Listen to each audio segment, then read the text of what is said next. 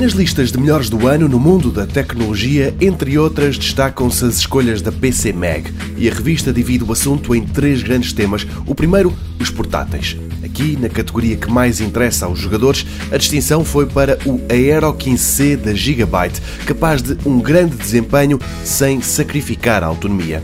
Depois, nos portáteis que são finos, não pesam muito e são realmente portáteis, aí quem venceu o prémio de melhor equipamento de 2017 foi o Dell XPS 13.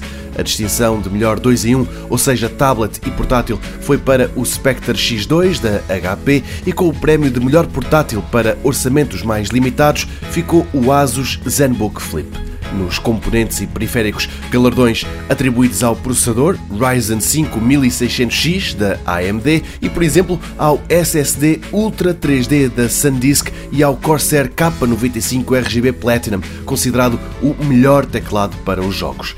Na categoria telemóveis Android, dois vencedores. Nos topo de gama venceu o Galaxy Note 8 da sul-coreana Samsung e o OnePlus 5T levou o prémio de melhor smartphone de gama média.